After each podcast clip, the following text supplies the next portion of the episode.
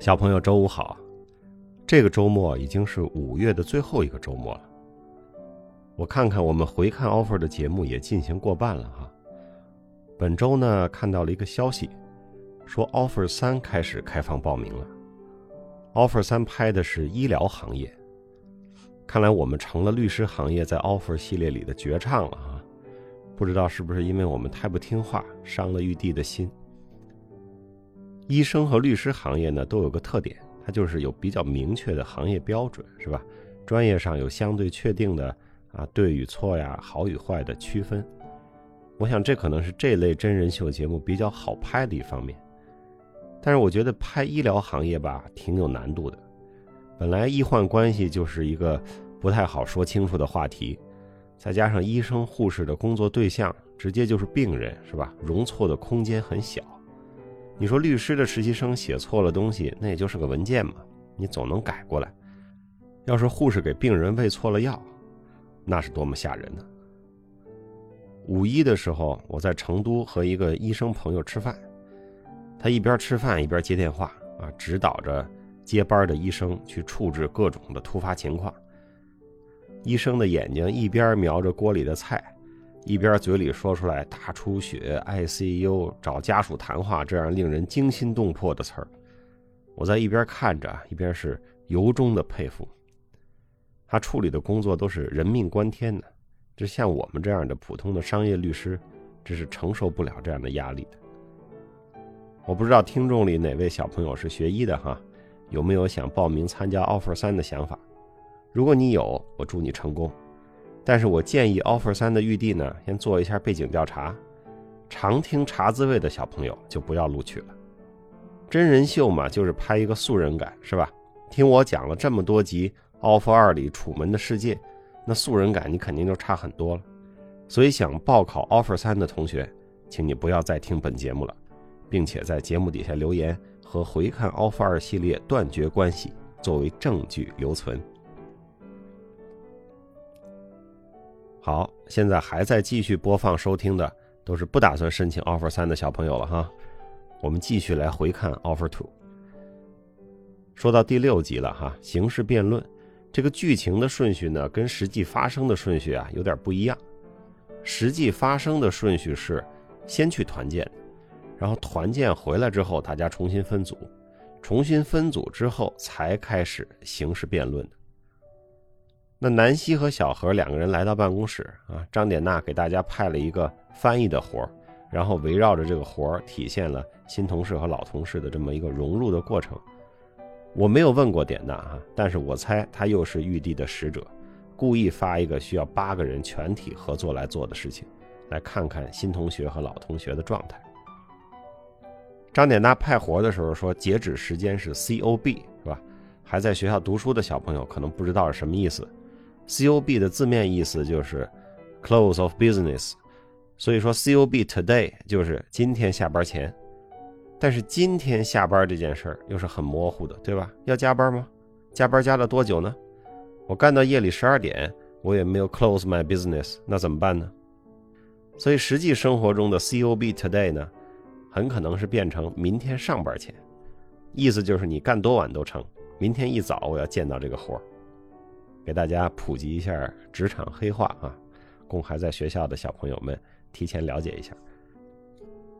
另外，我们现在工作中的中英翻译第一稿大多数是机器人翻的，然后再由律师啊或者法律翻译去审议校改。那直接在节目里这样一句一句的翻，现在是比较少见的。所以我也想引起学外语和有志于从事翻译工作的同学注意。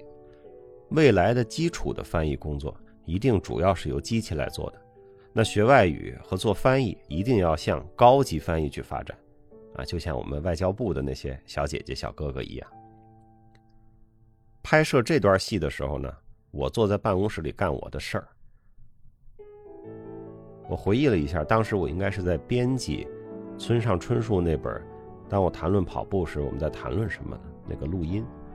所以外面发生了什么事儿呢？我是不知道的。这些情节呢，我也是到播出才看到。我真是看一次笑一次。这周我回看起来笑得更厉害，因为相比和首次播出的时候，又过去将近半年了，我和大家更熟悉了，在这种更了解的基础上，看到他们在互相接触和融入的过程中，每个人展现出来的特点和机灵，我感觉非常的生动。这集里还有一些团建的内容。呃，郭涛和李金叶打篮球，给那个运动品牌拍的广告，就是在这集里播出来的。就那几分钟的广告吧，我感觉他们其实应该是拍了差不多有一小时，但这还不是最长的一次。最长的一次是正式开拍前的一天下午，玉帝带着郭律师去上海的一个小山包，拍郭律爬山。那位说上海还有山吗？据说是有的。郭律迈开大长腿，几分钟就能到头的那种。王律师听说了，问：“去哪儿爬山呀？”“哦，那地方，那地方是我小学生春游时候去的地方，那有什么可爬的？”在前期，为了了解代教律师啊，玉帝采访我们的时候，郭律说过他喜欢爬山，所以玉帝觉得这是一个特别好的和品牌爸爸的结合点，哎，就带了那么几身衣服和鞋，拉着郭律去爬山了。下午挺早，他们就过去了，到晚上七点多，我们这儿都开始吃饭了，还没回来，那会儿天都黑了。我说这是爬啥山呢？还没回来，好不容易等回来了啊！我说怎么这么长时间呀？郭律说就这小山，至少让我爬了二十遍。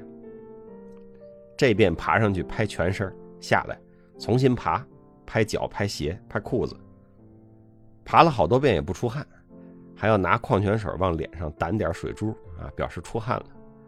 然后站在这个几十米高的小山包上啊，还得让郭律摆出会当凌绝顶的姿势。我就跟郭律说：“我说这赖你呀，你干嘛说你爱爬山呢？你一早说你爱 SPA 爱按摩，你今天下午过得多舒服啊！”这广告拍了一下午哈，我也不知道最后播没播，反正我是没看见。当天王律师也被拉出去外拍了，拍的是穿着那个律师袍去法院，其实找的是一个检察院的门口啊，因为那个检察院的大门和台阶很有气势。也是让王律师啊上上下下好多趟啊，走了一遍又一遍。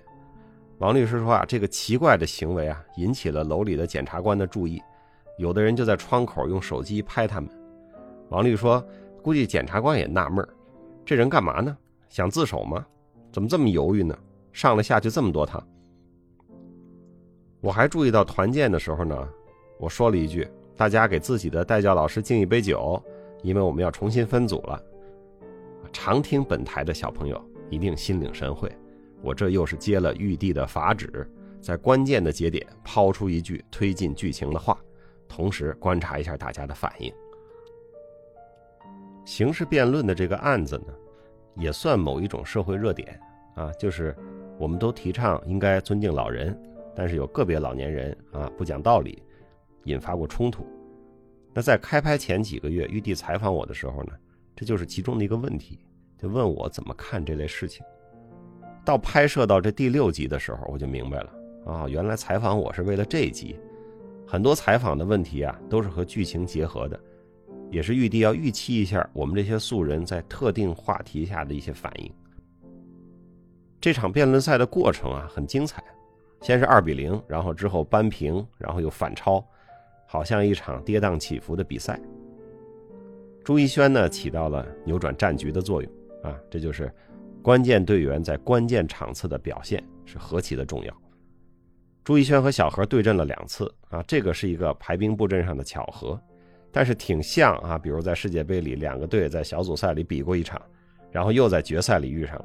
那小组赛里那个当时胜利的一方肯定是有点心理优势的。在准备辩论的时候呢，李金叶有一句话我印象挺深的。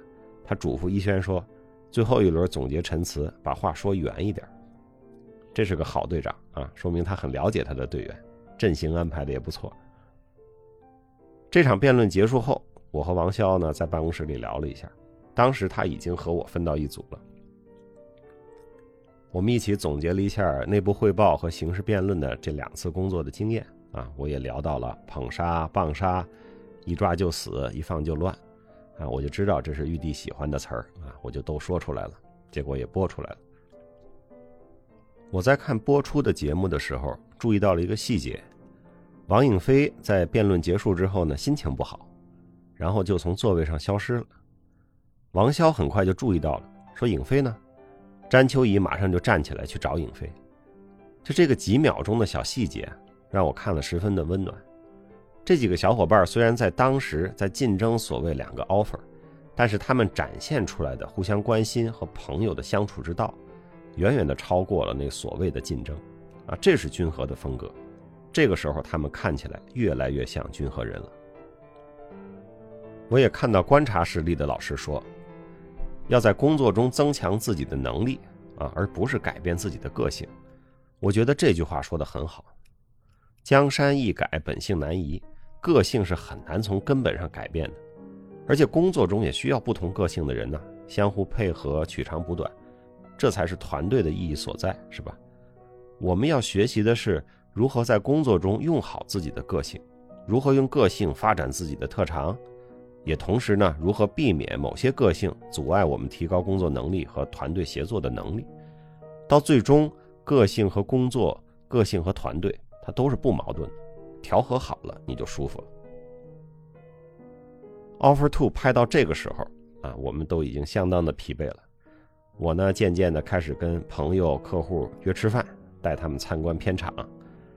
我给上海的客户和朋友们发微信说：“我在上海呢。”找时间我去看看你啊，但是我告诉你啊，我在上海是在干这么一件事儿，你也可以来看看我。只要我这么说，无一例外，他们都说我去看你。好了，小朋友，这周先聊到这儿。关于融入集体和个性与工作的关系，希望有体会或者有疑惑的小朋友都来留个言，聊一聊你的想法。下周呢，我们该说到法律援助了。这看起来相对有点平淡无奇的情节背后，又发生了什么故事呢？我在这儿又留一个扣子。